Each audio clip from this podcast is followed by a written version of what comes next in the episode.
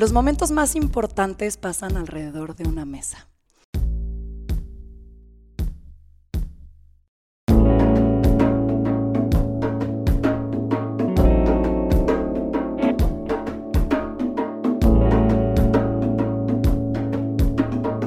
Esto es Más cabrona que bonita. Aficionado al buen vivir, creyente de que lo mejor de la vida sucede alrededor de la mesa, amiguero, fiestero y desmadroso, es como lo describen sus amigos, apasionado y dedicado a lo que hace, con su ambición acompañada de mucho trabajo, Tomás va siempre a lograr lo que quiera. Tomás Bermúdez, bienvenido. Gracias. Después de que tu agenda de meses lo permitió. Ay, no, no es para tanto, ¿eh?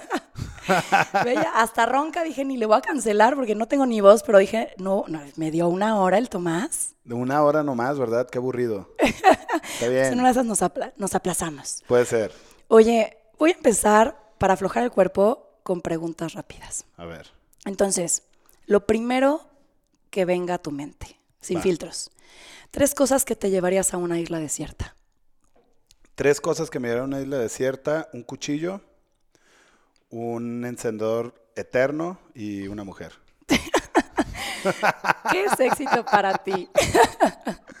Éxito para, para mí, yo creo que es el, el resultado de una pasión. ¿Cuál es tu frase o mantra? Mi frase. Yo creo que mi frase o mantra es: la competencia no es con otro, sino con uno mismo. ¿Qué te hace enojar? Uta, que la gente sea torpe. O no encontrar solución. Eso es lo que más me hace enojar. ¿Qué tan en serio te tomas la vida? Eh, no me la tomo muy en serio. O sea, hay partes de mi vida, de mi día, que es mi vida Tomás y mi vida laboral. La parte laboral me la tomo muy en serio, pero en mi vida Tomás, lo que venga, como vaya, lo que sea, cambio de parecer en cualquier minuto. Trato de no hacer planes. Cuando tengo planes, pues son muy específicos. ¿En qué crees? Híjole, creo en... Híjole, está complicado, ¿eh? Creo en... Fíjate esta contradicción, creo en la gente. ¿Qué te da miedo? Me da miedo la soledad. Algo que pocas personas sepan de ti. Este, puta, tengo, tengo un lunar de corazón en la espalda. El peor defecto del ser humano. El peor defecto del ser humano es ser ser humano. ¿Algún ritual, maña o algo que te distinga cuando trabajas? Ritual, maña que me distinga cuando trabajo. No, fíjate que simplemente echarme porras a mí, ¿eh? O sea, adentro, sí, sí, bien, vamos, tú, ¿sabes cómo? tú puedes. Momento más gratificante de tu carrera. Momento más gratificante de mi carrera creo que haber asistido al festival, bueno, al a este festival que hace Andoni Luis Anduriz, el de Mugaritz en País Vasco, este marzo. Se llama, puta, se me fue el nombre del festival, imagínate. de la emoción, de la emoción, ni viste. Pero no, bueno. cómo no. Este, éxito, digo, gratificación, o sea, que me haya sentido muy bien y como que muy chingón fue haber sido invitado en ese gran festival que hace Andoni por allá, Dios maestro de maestros. Claro. Tu lugar feliz. Mi lugar feliz, mi casa. ¿Cómo te gustaría ser recordado? Eh, como Tomás el tirano. No, no te creas. Este- Así como me escribiste al principio, tal cual. Asumiendo que hay un Dios y está dispuesto a revelarte lo que quieras, ¿qué le preguntarías? ¿Por qué nos hizo? ¿Cómo pasarías tu último día en este mundo? Puta, en fiesta. Muy bien, empecemos en tu inicio. Tomás, ¿cómo era Tomás de niño? ¿En Des- qué soñaba? No, no, no, ya ¿Te empezaste. convertiste en lo que pensaste que serías? Fíjate que sí, un poquito. Siempre tuve la visión de ser una persona trabajadora. Siempre tuve la visión de ser chingón. No me no estoy diciendo soy un chingón. No, pero tener ese carácter diferente, esa, esa forma de poder hacer algo que me deje un gran resultado para mí. Digo, obviamente sigo en el camino de dejar un legado que aún no sé qué es, que digo que esa sería una gran meta de vida y meta importante, un legado. ¿Cómo, qué cosa? No lo sé. Y de niño, ¿cómo era? Pues un cagadero. O sea, me corrieron todas las escuelas, siempre me peleaba, Digo, algo que es bien raro, digo, mi, mi familia siempre estuvo unida, mis papás siguen casados, obviamente problemas comunes y corrientes, gritos, esto y el otro, bla, bla, bla, cosas normales. Sí me llevaron por una educación bastante rígida, donde lo que quería me lo tenía que ganar. Yo creo que la base de hoy, lo que estoy viviendo del trabajo y el gusto por trabajar es que en mi casa me enseñaron que lo que quería me lo tenía que ganar. Pero sí fue un puto desastre, la neta. ¿Alguna anécdota de este niño así traviesito? Híjole, no, no, no, no. Bueno, era, pues era un vago, era un vago tal cual, o sea, no, de niño o de chavillo, pues bueno, cuando tenemos siete, ocho años, éramos, o sea, íbamos por la calle rompiendo vidrios o hueveando casas, o sea, éramos unos destroyers, no, vándalos, vándalos, me, me daba risa que pinche grupo de morrillos, o se puede decir, bien. O sea, chavillos que vivían bien, que no necesitaban nada y todo ese rollo, pues nos juntamos a hacer un desastre. Cagado. Tal cual. Oye, estudiaste un semestre de diseño industrial, también uno de arquitectura. y después dijiste, por ahí no va. ¿Qué pasaba por tu cabeza en esa época? O sea, cuando estabas diciendo, no, no, no, no, no estoy siendo feliz aquí. Fíjate que siempre quise ser cocinero. O sea, siempre, desde que me acuerdo. Obviamente también, como mis... Tengo puras hermanas. Entonces era vivir en la cocina, haciendo galletas, haciendo pasteles, ya te imaginarás. O sea, llegar a la hora de la comida, terminar de ayudar a mi mamá a hacer la comida o con la muchacha, mis hermanas también, entonces nos repartíamos las tareas y pues digo, crecí dentro de una cocina casi casi. Y este, pues ya ves, a veces como los papás son de que no, no, cabrón, primero una carrera universitaria, esto, el otro. he sido un fanático absoluto de los autos, del buen diseño, de la arquitectura, o sea, me gustan los espacios, toda esa parte. Entonces dije, güey, pues ¿por qué no le calo y veo qué onda con diseño industrial? Y te pelucearon la parte de la cocina, decir, eso es un hobby, güey. No, me decía mi papá, no mames, primero una carrera universitaria, un título y la chingada. Y yo, órale, pues, pues va, pues vámonos a Guadalajara. Guadalajara, ya te imaginarás. Este, pues obviamente. Restricciones, No, sí había restricciones, pero. Eh, leves. Las sabías brincar. No, pues imagínate un cabrón de 18 años yéndose a Guadalajara con el antecedente de desmadre, ya te imaginarás. No tenía talento para el diseño. Mm. Y eso fue lo. O sea, yo me di cuenta el semestre. No tengo el talento, volteando a ver a la gente que está a los lados. Tenían esa intención de poder ser alguien en tema de diseño industrial o temas de materiales, todas situaciones, y pues descubrí que no era el talento regreso a Durango y me eché un semestre de, arquitectura también. Y dijiste, tampoco va para allá. Y era más bien como que no perder un año, un semestre este, de estudios, estar ocupado haciendo realmente algo, que para mí fue súper fácil la arquitectura. Venía en diseño industrial de una escuela que exigía mucho, la Autónoma de Guadalajara, a una escuela de, de Durango donde todo lo que me enseñaron las bases pues ya la sabía, nomás iba a los exámenes. ¿Y qué fue eso? ¿Qué, ¿Qué fue eso que te hizo apostarle a la cocina? O sea, ¿cuándo fue el clic que dijiste a la chingada? Pero ¿cuándo ya actuaste? O sea, cuando Porque te fuiste a Argentina a estudiar, Yo volteo y le digo a mi papá, a ver, cabrón, le digo así en buena onda, ya, ¿no? O sea, no me gusta estudiar, no me gusta estar en la pinche escuela, no me gusta estar con gente aquí alrededor, no me gusta estar escuchando, no me gusta no me gusta, no me gusta, no me gusta. Yo creo que si voy a hacer algo que me llama la atención y me gusta, pues va, me voy. Me voy a Torreón, a la VM, abrió la escuela de cocina de Torreón. Me quedé tres meses, grandes meses. Creo que esos tres meses fue donde aprendí a forjar grandes amistades. Y, pues era de elegir uno, o irme a Australia o irme a, Buenos Aires. Y papá agarra y me dice, presupuestos, cabrón tal, tal, tal, tal. Y me dice, no, cabrón, pero pues tienes que ir a Australia un año antes para que aprendas bien inglés, para que tengas el permiso de trabajo, para, para a, vete a Argentina, órale. Y luego volteé y me dice, Argentina está chingoncísimo. y empezaste allá. Y pues ya, me fui para allá. Y empezaste a estudiar, pero después hiciste prácticas. Hice Y empezaste a chambearle, chambearle. O sea, ese niñito vago de ahí desapareció. porque empezaste a chambear, cabrón. a los 16 años, 17 mi primer trabajo dentro de una parte de, ya, ya me sé, gastronómicamente, o algo de comida, pues fue en McDonald's. Ok. O sea, yo empecé mi primer trabajo de comida, o sea, relacionado con comida, venta y procesos y todo ese tipo de cosas, McDonald's. Ok. Y digo, duré un año ahí trabajando trabajando y aprendiendo. Y te puedo decir algo, sinceramente muchas cosas y parte de los procesos que hoy por hoy utilizo vienen de ahí. Mira. Están cabrones, están muy cabrones. Entonces, te vas. ¿Cómo eran esos días cuando estás en Argentina lavando platos, no? Porque la carrera de ser cocinero lleva desde lava pisos hasta hacer todo del Todo. restaurante. ¿Cómo eras ahí? ¿Qué Yo, pensabas? Decías, fíjate, puta, va, con en todo. Buenos Aires, el, el primer, el primer, la primer tirada, que fueron como nueve meses, pues fue algo súper, súper, súper divertido. Porque uno, este, solo fui a estudiar. Dos, estaba durísima la economía en Argentina. Era un príncipe. O sea, con el dinero que manda mi papá, paga departamento, escuela, peda, invitada a peda y toda comprada ropa el fin de semana, imagínate. cabrón. O sea, Como rey, caíste no, no, parado. no, príncipe. No, no, no, estuvo cabroncísimo. Y luego me voy a Andorra a hacer pasantías y ahí es donde empieza pues, la realidad del asunto, cómo se maneja un restaurante, cómo se trabaja. Digo, empecé lavando platos, empecé lavando pisos, este, baños, o sea, desde la parte más baja, desde la base de lo que es un restaurante.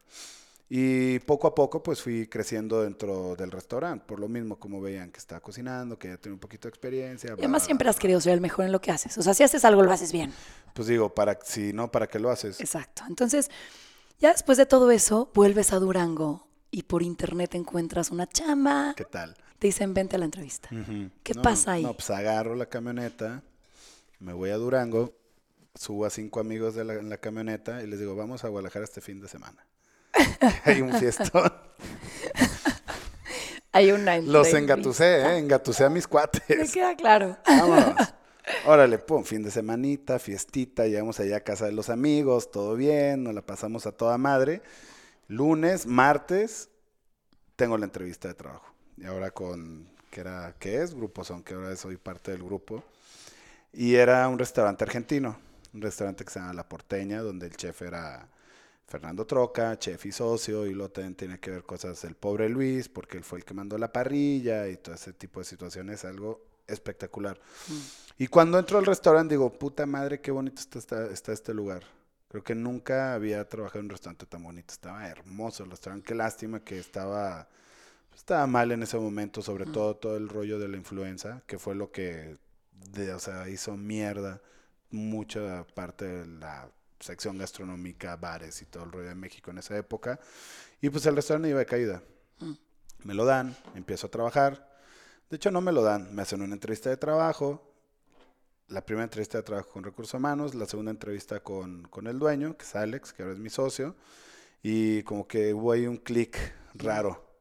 ¿Sabes? Algo ahí de que, ah, mira, no, sí, a toda madre, bla, bla, bla. bla. Y no se soltaron. Y no nos hemos soltado hace 11 años, cabrón, imagínate. ¿Y empiezas, o sea, en ese, Yo o ya empiezo- empiezas con la no, cervecería? No, yo empiezo con la, con la porteña. Ok. Entonces soy el jefe de la cocina de la porteña, viene Troca, viene el pobre Luis, me capacitan, me entrenan en el restaurante, después voy otra vez a Argentina, hago una pasantía con el pobre Luis, para venir un poquito más, este, pues más fuerte con esa onda del asado argentino.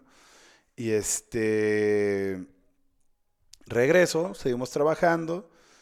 Y lo más cagado es de que como estaba tan triste el lugar y a mí no me estaba yendo tan bien, Alex dice, ¿por qué no damos clases de cocina a todos mis amigos todos los lunes para que te des una lana? Y yo, va. No, bueno, unas pedas. Y, curiosamente, gran parte de la carta que soy en la docena salen de las recetas de esas clases de cocina. ¿En serio? Sí. Ok. O sea, las cosas que decía, ahora les voy a enseñar esto, vamos a hacer esto, ahora les voy a enseñar esto, vamos a hacer el otro. Entonces hacíamos esas cosas. ¿Y cuándo llega la docena? Fíjate que cierra la, cierra la porteña, se divide el local en dos, una parte de la cervecera Unión, que es la parte de enfrente de la Avenida Américas en Guadalajara, y por la parte de San Pablo queda otra tripita chiquita al lado del estacionamiento donde se hace la docena. Cierra el restaurante, yo me voy a, a País Vasco, hago unas pasantías en Martín Brazategui, tres estrellas Michelin, bla, bla, bla, bla, bla, una chingonería del lugar. Regreso y me voy a trabajar, a, seguir haciendo pasantías al restaurante de Poncho Cadena en Vallarta que se llama La Leche. Y regreso ya después de unos meses, otra vez al restaurante. Y me dan la gran noticia que pues tengo que hacer tacos. Oye, no, pues este, sí, el restaurante de al lado pues va a estar detenido todavía, no hay nada, no hay concepto, no hay proyecto, no hay nada, bla, bla, bla. Y pues vas a tener que hacer tacos. Y yo, puta madre, güey. Entonces, entra ese nivel de frustración pendejo a veces. Dices, put, no mames. Yo que vengo de haber aprendido. Vengo de esto y la chingada y tararara. Dije, no, bueno. O sea, me puse rojo, me emputé, ya, ya sabes, a veces uno como no sabe manejar el ego, los tiempos y sus cosas, pero bueno, va. Y dije, bueno, va, voy a hacer mejor la mejor pinche cantina de la ciudad. Voy a hacer la mejor comida, vamos a tener, vamos a tener la mejor organización, vamos a tener lo mejor. Y tal cual. Y empieza a pegar Y durísimo. empieza a pegar durísimo. hasta que de repente el concepto ya empieza a madurar de la Maduré el concepto, pero lo maduré en tres meses. Y que tu socio llevó de viaje y, agarra, vamos a hacer sí, agarran estos cabrones, se va Claudio de viaje. Sí conociste a Claudio el otro día. Sí. Y dicen, oye, no manches, es que en Nueva Orleans y los ostiones, aquí no se puede comer ostiones, vamos a ver, ta, ta, ta, ta, ta, ta, ta. Y empezamos a configurar absolutamente todo, todo, todo, todo, todo, todo, todo para que sucediera. Ahora, te cito. Dices, empezamos a vender ostiones, unos cabrones que habíamos abierto 100 ostiones en nuestra vida. Gracias a Dios no matamos a nadie. Sí, O sea, tú dijiste a la chingada, güey, esto, ostiones, ostiones. ¿Tuviste miedo de cagarla? Al, al principio sí, o sea, imagínate. Obviamente se había abierto ostiones, se había comido ostiones, me encantan comer, o sea, siempre me ha gustado la comida del mar, pero en esa curva de aprendizaje de, de la búsqueda del producto perfecto o de la calidad o de lo más chingón, obviamente hubo un momento que te da miedo.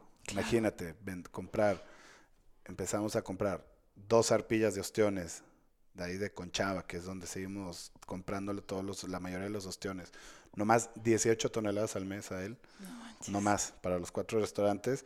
Y pues hay que abrir ostiones, vamos a ver qué onda, hay que olerlos, vamos a ver cómo los enfriamos, qué onda aquí, qué onda allá, qué onda tal, tal, cual, pa, pa, pa, pa. O sea, imagínate, sin Claro, saber la nada. logística de- aparte, cuando abrimos éramos seis cabrones en la cocina. No mames. O sea, ¿Hoy cuántos son? Nah. De cocina, fíjate, en una, en la de aquí en la Roma son 24 cocineros, en Polanco otros 24, en Andares son 24 y en el chiquito son como 15. ¿Qué crees que ha sido la clave del éxito de la docena?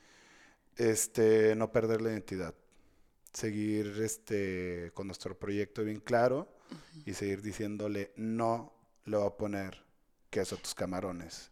Eso. Yo creo que ese es A ver, tu mayor aprendizaje y tu mayor error en este proceso. Mi mayor aprendizaje, este, puta, creo que eh, la parte de liderar equipos y formar restaurante ha sido mi mayor aprendizaje y controlar, que es bastante interesante. Son cosas que no aprendes en la escuela. Claro. O sea, yo sé robar, porque a mí me tocó robar. Es muy difícil que me vean la cara que me estén robando, Claro. porque sí medio sé de todo un poco. Sabes las mañas. Exactamente. Oye, ¿y cuál es este sentimiento que te impulsa? O sea, cuando las cosas tal vez no van bien, que dices, Yo- "Esta- yo- estas porras internas, ¿qué Yo, sentimiento yo lo- creo que lo- es la esquizofrenia que sufro. Ah, no te creas. o sea, aquí, ¿o no? ¿O no tomas dos? No, ¿cómo crees? Este. Lo que me impulsa, pues digo, es estar bien, ¿sabes? O sea, es sentirme óptimo, es sentirme funcional, servir, o sea, poder servir. Digo, ya cuando tenga 85, que esté ahí todo chachillo, ahí madreado, no sé qué voy a hacer. Ser chef y manejar un restaurante es chamba dura. Cuando conviertes el placer en chamba, ¿no se baja o quita la diversión? Puta, no, está cabrón. Siempre recibes a alguien y siempre te diviertes. Está muy cabrón. Obviamente, una parte muy importante aquí es cómo desligar también y cómo agarrar tus tiempos para que, por ejemplo, yo, Tomás, pueda tener mi tiempo libre y poderme, poder disfrutar. Claro. Porque adentro, como el restaurante es muy confort, es confort 100%. ¿Por qué? Porque tienes tu lugar, tu música, la comida que quiero comer, la gente que quiero ver, mis amigos que nos van, o sea, De está repente cabrón. se funde tu Se- sí, mundo o- personal y profesional es uno. Eh, y eso es triste. A veces es triste. Claro. Vives muy rápido, Muy. visitando lugares, viajando, conociendo gente. ¿Algún día te cansas? Hoy estoy cansado. Sí, este año fue muy duro. Este sí, ahorita no me quiero subir en ningún avión. Hay momentos de mucha creación, pero también hay momentos de estandarizar, de hacer procesos, de, de tener la misma, o sea, de cocinar posiblemente la misma carta todos los días. Cuando te, cuando te aburres y qué haces cuando eso pasa? Sí, hay momentos, hay, hay momentos creativos que digo, va a sonar mamón, pero todos los días. O sea, yo todos los días escribo recetas, todos los días escribo cosas, todos los días le doy la vuelta a lo que estoy haciendo, todos los días investigo más de cómo puedo tener mejor producto, todos los días negocio con un nuevo proveedor, todos los días estoy en eso. La parte de la estandarización es bastante complicada, muy complicada. Y cuando se acaba eso, pues ¿qué hago? ¿Cómo me inspiro? Pues me voy al campo, me relajo, voy a ver la naturaleza, admirar un poquito pues, la realidad de la vida, ¿no? Claro. O sea, ver una buena puesta de sol. Digo, lo mismo cuando ahora en mi vacación de verano, lo que más apreciaba en la vacación era estar en el mar y ver cómo se metía el sol. O sea, puta madre, no quería hacer nada más. Y levantarme, encuerarme, echarme al mar, así tal cual.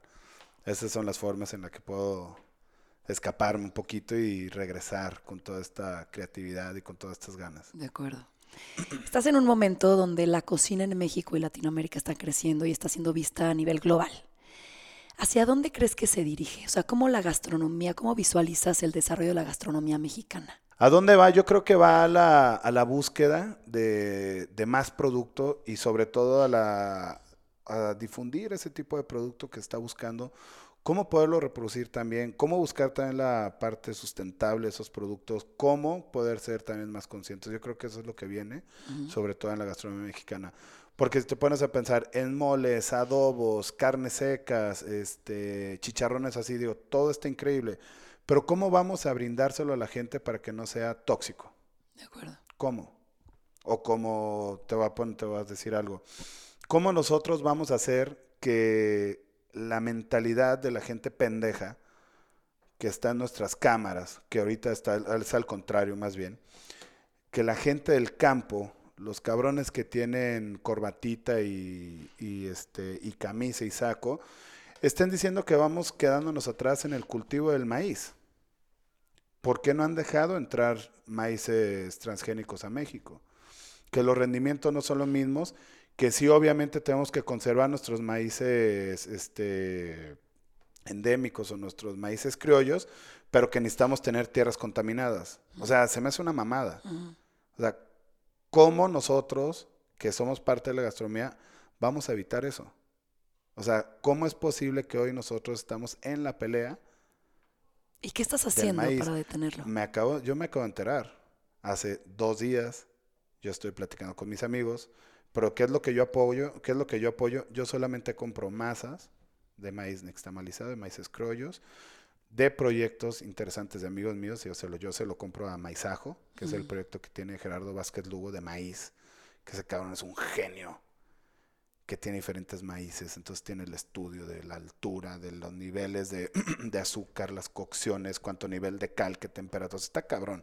Entonces, ¿cómo es lo que, hago, lo que yo hago aquí en México? Yo le compro ese tipo de producto. En Guadalajara le compro a las mujeres del maíz que están en el salto y me llevan mi nixtamal de maíces criollos, de pequeñas parcelas, de gente que la cuida, de sus milpas.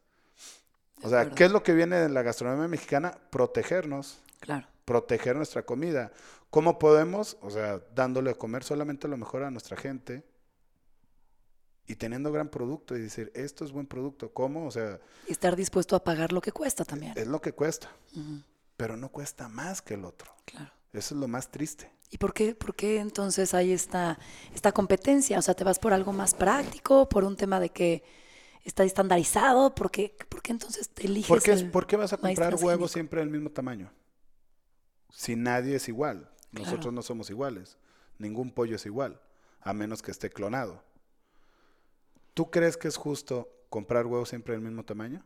No, no, claro que no. Pero si me das la Sí. opción, o sea, no sé si es un tema de comodidad o de que Obvio- llegue el producto a mis manos, ¿no? ¿Qué es lo que pasa? Un huevo, de un huevo tal vez. 1.80, 2.20. del mercado. Va el, el huevito blanco. bla, bla.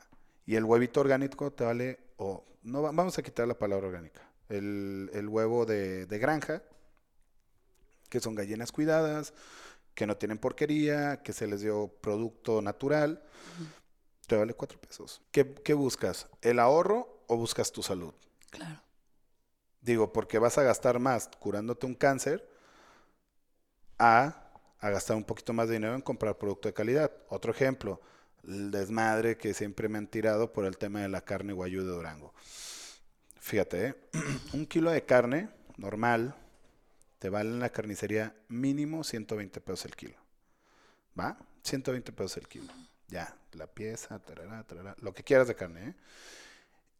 Y esta vale el kilo entre 700 y 1200 pesos el kilo.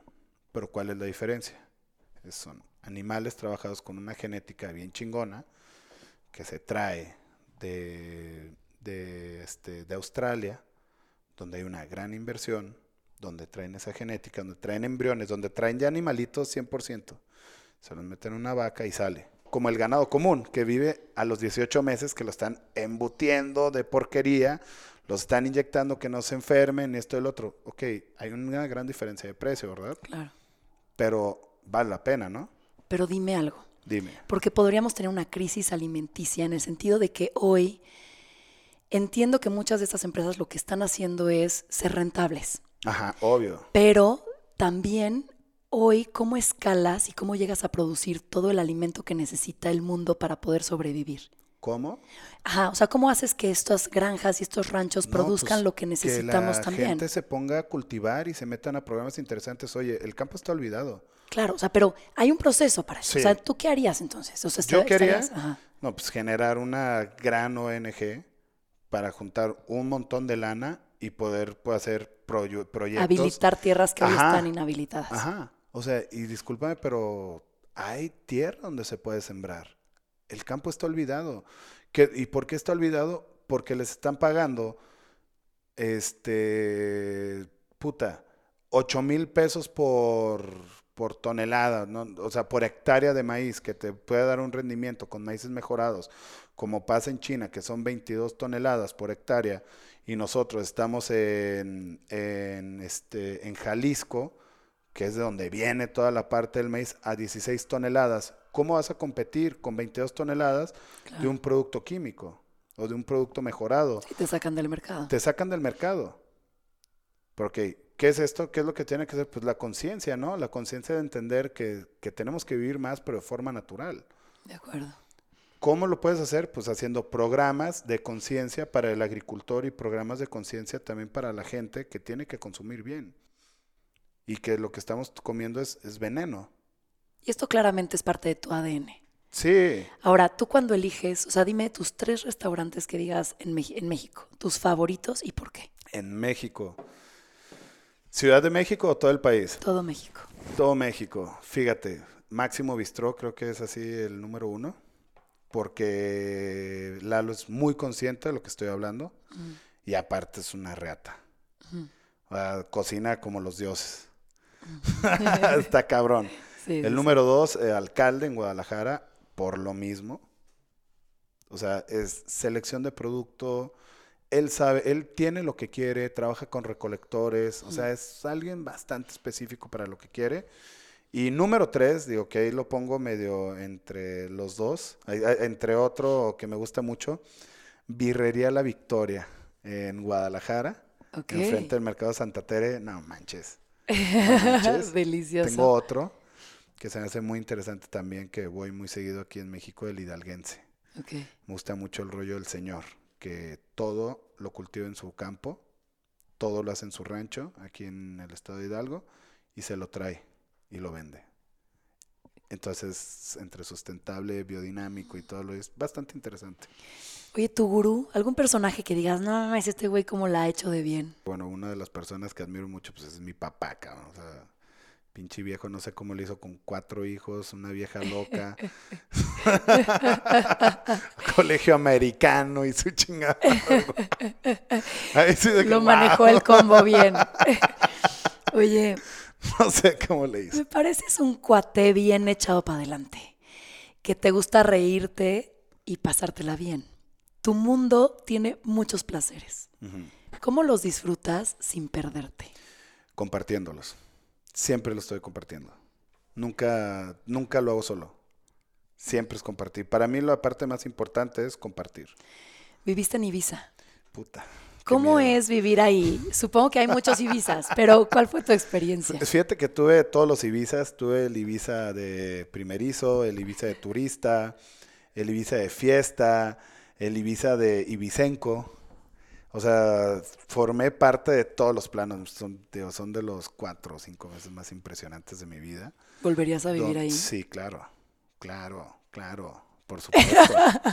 No, bueno, ¿Cuál fue la, o sea, la mejor experiencia que tuviste ahí? cuando me fueron a visitar mis amigos, De acuerdo. sí, vino así una bola de Durango, el primo de Marcela, entre ellos, ya te imaginarás lo bien que nos la pasamos. Oye, que justo les pregunté, le dije, oye, échale unas preguntas a ver qué dice de Tomás, ¿no? Qué bueno que tú lo mencionaste, porque en sus mensajes mencionó como cinco veces vago. Era vago. Y yo, puta, no sé si voy a sacar ese tema, pero tú lo sacaste solito, así que bueno, ahí para que le digas gracias. Va, ¿Alguna de las anécdotas más divertidas o el personaje más raro que has conocido? Porque ves gente todo el tiempo. no, sí he conocido personajes muy, muy, muy raros, bastante interesantes, pero una de las anécdotas más divertidas y penosas que te puedo contar es, hace un año nos invitaron a, a- a Perú y nos fuimos a Moray, es donde están las, las terrazas de investigación de los incas, donde estaba, estaba ahí todo ese rollo. Pues como de costumbre, pues andamos pedos, estamos echando fiestitas, estamos cotorreando. Y de repente a uno de mis amigos se les ocurre, oigan, ¿y si vamos para abajo? Órale, pues vamos para abajo. Y no tenemos entradas, pero estamos en otro acceso. Empezamos a dar la vuelta y decimos, no, no, pues no se puede bajar. Pues a brincar, estamos brincando como pendejos. Tac, tac, tac. No, no, no, bueno. Nos pusieron una regañada y un cague. Me imagino. No, no, tienes idea qué Como pena si te hubieras trepado a esa- una pirámide. Sí, así sí, de- como chango. Con per. Sí, sí, sí. No, no, no. Estoy muy apenado. Una disculpa otra vez a todos los peruanos. No vuelve a pasar. Oye, ¿qué es lo que más te gusta de tu vida? Lo que más me gusta de mi vida es que, que este, uno, que estoy vivo, que tengo ganas y que sigo adelante y que he tenido la suerte de rodearme de gente bastante padre y con muy buena onda. Es muy poca la gente que conozco que quiere hacer el mal y no me interesa tenerlo cerca. De hecho, se desechan solitos, ¿eh? O sea, botan. Tac, tac, tac, tac. Oye, si pudieras cambiar algo en ella, ¿En quién? ¿En mi en vida? vida, ¿qué sería? Puta, me hubiera gustado na- nacer con la mentalidad de ahorita. Pero bueno, está cabrón, ¿no? No le cambiaría nada a mi vida. Estoy totalmente agradecido a toda la experiencia y todo este aprendizaje, la verdad. ¿Cómo no caer en el juego del ego? Estás en un lugar donde pues, es una industria que está como muy visible, hay gente, medios, estás, o sea, está el tren del mame presente, ¿no? ¿Qué te mantiene los pies en la tierra? Pues la verdad no creerme nada. Es eso. No O te crees un personaje. Soy un personaje desde siempre, pero sigo siendo ese personaje desde niño. Pero no estoy metido en otro personaje. O sea, que hay momentos que uno le hace a la mamada, pues le hace la mamada. Pero que la gente piensa que uno le está haciendo de más a la mamada y que soy egocéntrico, cualquier cosa es envidia. Pero en cambio, yo creo que soy bastante lineal. Sí, obviamente tengo mis altas y mis bajas. Y ya, es ser yo mismo y estar con mi gente cerca, que mi gente me da coscorrones y yo también les doy coscorrones a ellos. Todo tiene un costo. Sí, que has tenido que pagar por estar aquí? tiempo. Cuéntame de algún fracaso que hayas vivido. Un fracaso que haya vivido. Este. Fíjate que uno de los fracasos es abrí una cafetería con un par de amigos en Guadalajara. Gran, gran, gran, gran, gran, gran lugar. De hecho, el domingo cocina a mi amigo aquí en, en la docena de, de la Roma. No sé si viste el proyecto que estamos sacando. No. Hicimos un proyecto que se llama Urgente Emergente. Ok. donde vamos a empezar a invitar a cocinar a los cocineros de los grandes restaurantes, no a los chefs. Y entonces queremos hacer un domingo de industria. Ah, y este lindo. cabrón que viene se llama Sergio Mesa, que es un chingón también, súper cocinero. que está en Guadalajara, trabajó conmigo muchos años en, en la docena y entonces sale la oportunidad de hacer una cafetería con una amiga dentro de una boutique de ropa, bien chingona y todo el rollo, que al final sale todo mal. A ver, ¿qué? ¿Cómo, No, cómo se pues, empieza a desmoronar? Hubo, más bien por las personalidades de todos, que éramos muy diferentes. Entonces hubo muchos choques, muchas pendejadas, donde yo estaba abriendo aquí Ciudad de México, se queda Sergio con mi otra ex socia, y hay ese, esa cantidad de choques bien cabronas, donde se toma la decisión de que ya, vámonos. Estamos esperando la oportunidad, estamos esperando el espacio, pero no podemos seguir en broncas, cabrón. Claro. Y sí se me hizo un fracaso, porque yo lo veía como un proyecto bastante interesante. ¿Se siguen llevando? Sí, bueno, con la socia ya casi no, pero con el otro cabrón, puta, somos hermanos. ¿Cuál es el principal er- error que tienen los chefs o restauranteros? ¿Qué les dirías a ellos que están empezando? Pues que no, no busquen ganar dinero, Que lo que hagan por busquen ganar pasión. ganas y ganas. crear algo chingón. ¿Ha habido algún momento en el que hayas querido tirar la toalla? Sí, mil veces. ¿Y qué haces para no hacerlo? No, pues me echo un porro y me meto a trabajar otra vez. A ver, hablemos de la cocina, que me, que me apasiona Ay, también. cabrón. ¿Tu mayor placer al cocinar? Ver ¿Cuál que, es? ver que la gente le gusta. ¿Qué sería eso que podrías comer diario sin cansarte? Tacos. Tu especialidad. Yo creo que ahorita me especializo en pescados y mariscos. Hoy. Si pudieras elegir una mesa perfecta en la docena para echarte con ellos unos ostiones y unos mezcales, ¿quiénes estarían? ¿Quiénes estarían? Puta. Mira, estaría. los que estamos siempre, ¿eh? Sí, los que están. Alejandro, Claudio, Juan Pablo y yo. Así es, somos así. Los reyes de la mesa para divertirnos. Tu mayor sobremesa que hora ya ha terminado. No, días. ¿Qué pasa cuando tienes un platillo que te mata a ti de amor, Ajá. pero al comensal no le gusta? ¿Lo cambias o esperas y dices, no, a ver, Me educa tu, tu paladar, Me cabrón? vale madre. Ahí se queda. Oye, ¿te has peleado con algún cliente? He corrido gente del A restaurante. ver, cuéntame, porque yo creo que sí eres muy confrontativo. Al, al- al prin- a ver, he corrido cuatro veces a clientes del restaurante de lárgate aquí a la chingada, no eres bienvenido, no regreses si no eres bien recibido. ¿Y qué hicieron No, para pues ganar tratar eso? mal a los meseros. Mm. No, no, no, no, no. Primero la gente y después lo que quieras, cabrón. Eso. Y cuando alguien te regresa el plato y tú dices, puta, no, pero sí está Le mando uno nuevo. Y le sigue cagando. Pues que se lo que coma otra cosa. ¿Cómo es el trabajar en tu cocina? ¿Cómo trabajas con tu gente? Yo soy muy gritón y los traigo en chinga. Soy muy Exigente. mucha carrilla. Soy súper bullying. ¿Te aguantan o hay mucha rotación? Eh, este, hay mucha rotación, pero no por el tema de, no por el tema de cómo trabajo yo la carrilla, sino por el nivel y calidad de la mano de obra. No están a la altura. Yo se los hago ver que no están a la altura y les pido que se retiren. ¿Qué tienes que tener para ser exitoso en una carrera de, de cocina o de restaurantero? Huevos. Tal cual. Oye, ¿y tu mayor satisfacción cuando eres chef? ¿O cuál ha sido? Así.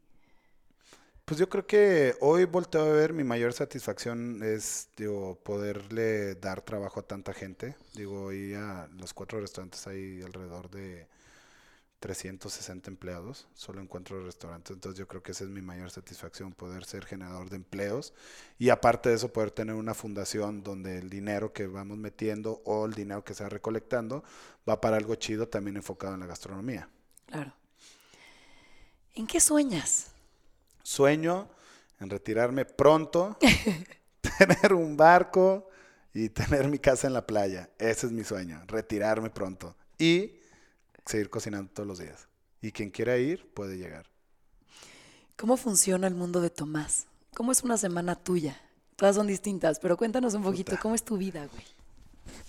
Puta madre, no, pues depende, depende de qué semana. Por ejemplo, esta semana fue desde el lunes en el restaurante trabajando con equipo nuevo de cocina en Polanco, alineando cosas, viendo las cosas que sucedieron la siguiente semana, atendiendo proveedores, este, metiendo comida nueva, trabajando con el equipo. O sea, una semana con Tomás es levantarse a las 7 de la mañana para las 7 y media estar atendiendo llamadas del restaurante, tema de proveedores, tema de ventas, ya te imaginas recursos humanos, bla, bla, bla, bla, bla, bla, si es pesadita. Desayuno en mi casa casi todas las mañanas, me hago mis huevitos, un pedacito de proteína, mi cafecito B60 bien hecho, soy fanático del café. Y llego a trabajar, simplemente me siento, jefes de cocina, abrimos la libreta, vamos a ver cómo está esto, vamos a ver cómo está el otro, qué nos faltó, qué nos falló. Y llega al mediodía y siempre tengo a alguien con quien comer. Me siento en tu restaurante. En mi restaurante. Como algún invitado, algún proveedor, algún amigo, quien sea que haya llegado, siempre sentando, tomando un poco de vino, ya me paro un rato, vuelvo a trabajar, regreso a mi casa, descanso un rato, a veces juego PlayStation, a veces no. Sí, para relajarme, escucho musiquita y regreso otra vez en la noche al restaurante y ya empieza el cotorreíto que los amigos, las amigas, ahora que vamos al otro bar, por ejemplo, el otro día acabé en Taco Bar. No sé, ya fuiste. Taco Bar. Pero acabas también, o sea, tardísimo todos los días. Pues me duermo entre 12 y 1. ¿Cuánto duermes? Siete horas. Sí o sí, siete horas. Bueno, ahora, hoy dormí nueve. ¿Cuál es tu obsesión? Mi obsesión, puta, fíjate que creo que sí tengo obsesiones. Entre cosas así es que siempre necesito tener todo acomodado. Sí, no, así como que... No están ustedes viéndolo, pero lleva, o sea, angulando sus lentes como unas con seis el veces. Celular, con el celular y con, el este vaso y, todo. Eh, ¿Cuál es tu maridaje perfecto en la vida? El maridaje perfecto en la vida yo creo que es siempre compartir con una buena compañía. Punto. ¿Viste, ¿Viste cómo la parte de estar solo, cómo me la voy complementando? De, o sea, ¿qué es lo que más miedo te da? La soledad. ¿Cómo lo voy complementando? ¿Cómo se va complementando toda esta parte? ¿Qué es lo más trágico que te podría pasar? Duta, güey, quedarme sin piernas. sí, yo creo que eso es lo más... Siempre lo pienso. No, no, no. No, sí, güey, sí, mocheme una mano. Tengo la otra, güey. Y no pasa nada. Me pongo una. Quiero cortar, pues ya me pongo una máquina. no pasa nada. Pero las piernas está cabrón. Digo, porque me. No, pues que se murió tu papá, tu mamá. Todos nos vamos a morir, cabrón. Pero quedarte. O sea, me da mucho. O sea, veo a la gente en las sillas de ruedas o que no se puede mover y es wow. O sea, wow, qué huevos, wow, qué energía. Es que estás en movimiento. Es, el movimiento, sí. Y eres libre, y eres sagitario, y eres independiente, y eres explorador, ¿no? Sí. ¿Cómo crees que sea el mundo en 20 años y qué estás haciendo hoy para seguir siendo relevante en él? Yo creo que puta, el mundo en 20 años va a ser una locura, vamos a vivir dentro de una guerra civil constante donde los líderes se va a hacer una, estupidez y nunca va a haber paz. No, no te creas. Bebamos por eso. No, no, no. Yo creo que dentro de 20 años va a haber un poquito más de conciencia, sobre todo las nuevas generaciones que vienen. Y sí, sí va a haber escasez de comida, yo creo. Sí va a haber un nivel de, de conciencia donde cada quien va a tener que sembrar, donde cada quien va a tener que cultivar sus cosas, donde todo el mundo tiene que ser sustentable. Yo creo eso en 20 años. Dios, estaría súper interesante que cada quien tenga su parcelita para poder comer de ahí. Y obviamente sería algo más interesante y no estarnos preocupando en cómo generar masas de comida. Claro. Vamos a apuntarlo al proyecto, ¿no? este, Y yo qué estoy haciendo, yo creo que, puta, en cierta parte en el consumo de pescados sustentables, de productos sustentables, toda esa parte, digo, yo creo que estoy, estamos haciendo algo, pero no estamos haciendo lo más chingón. La otra parte que creo que sí estamos haciendo, y me incluyo al grupo, de mi grupo restaurantero, es generar esa conciencia gastronómica con la fundación que tenemos, que queremos que sea una fundación a futuro y que pueda seguir creciendo y poder seguir haciendo cosas bien padres. Te platico un poquito. Es una fundación que se llama Gastromotiva, viene de Brasil nace de la idea de un cabronazo que se llama David Hertz, que se da cuenta que no hay mano de obra interesante y con capacitación dentro de las cocinas de Brasil. Y hace esta fundación, donde hace un curso de tres meses para la gente de bajos recursos, donde los empodera, les da clases de, de liderazgo y clases de cocina y cómo trabajar en un restaurante. Entonces, ¿qué es lo que hace? Hace una red de restaurantes donde los chavos que se gradúan hacen pasantías en los mejores restaurantes de Brasil Y se quedan ahí. y al final pueden agarrar un, un trabajo. Creo que hay un caso de éxito en, en San Paulo que uno de los chavos de las primeras generaciones ya tiene una estrella Michelin. Órale. Está cabrón. Les dan un gran oficio, además. Está cabrón. Entonces, conocemos, conocemos acá. a David, conocemos a David en Mesa Abierta hace cuatro o cinco años y, nos enamoramos del proyecto. Platicamos con él y obviamente después de una premiación que hubo y todo el rollo en la peda, ya se acerca Alejandro y me dice, oye, ¿yo cómo puedo traer la fundación acá a México? ¿Tienes 200 mil dólares? Sí, con eso. ¿Dónde te los deposito, cabrón? Así, y el güey, ah, y pum, depositado y se chingaron, ¿eh? Ya traemos la marca, o sea, el capital semilla está ahí, con ese capital semilla armamos toda la marca. Mm. Se hace las primeras, pues, los primeros convenios con ¿Dónde están? escuelas, ¿En con la universidad, no, aquí en México. En México. Se hacen los convenios con las primeras universidades, nos dan un, un campus en Coacalco. Digo, puta madre, lejísimos. ¿Cómo me costaba ir a dar clases allá?